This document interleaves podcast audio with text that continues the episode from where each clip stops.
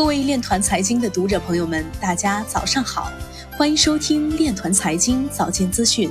今天是二零二零年十一月十五号，星期日，农历庚子年十月初一。首先，让我们聚焦今日财经。美国新墨西哥州重新关停经济，在创建 CBDC 期间，应将隐私问题作为核心。上海市支持金融机构利用区块链等提升金融服务效率。山西长治区块链公链基础设施项目完成项目评审，已实现二十大主功能模块。农业和食品供应链行业的区块链市场规模将在二零二五年达到九点四八亿美元。比特币鲸鱼已将逾四十二万枚比特币转至较小钱包。岛行与西安德士朗实业有限公司达成战略合作。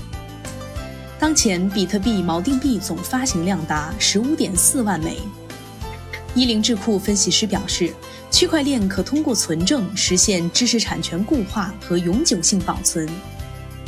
赵长鹏表示，币安一直在封锁美国通道，确实有美国用户绕过币安封锁。今日财经就到这里，下面我们来聊一聊关于区块链的那些事儿。中国计算机学会区块链专委会委员夏平表示，区块链运用于司法领域，无疑具有十分光明的前景。但目前，区块链在司法领域的应用还取决于区块链本身在社会治理和经济活动中的普及程度。知识产权通过区块链登记，无疑极大地便利了所有者的维权。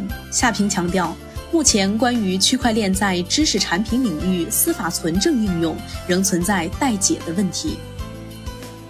以上就是今天链团财经早间资讯的全部内容，感谢您的关注与支持，祝您生活愉快，我们明天再见。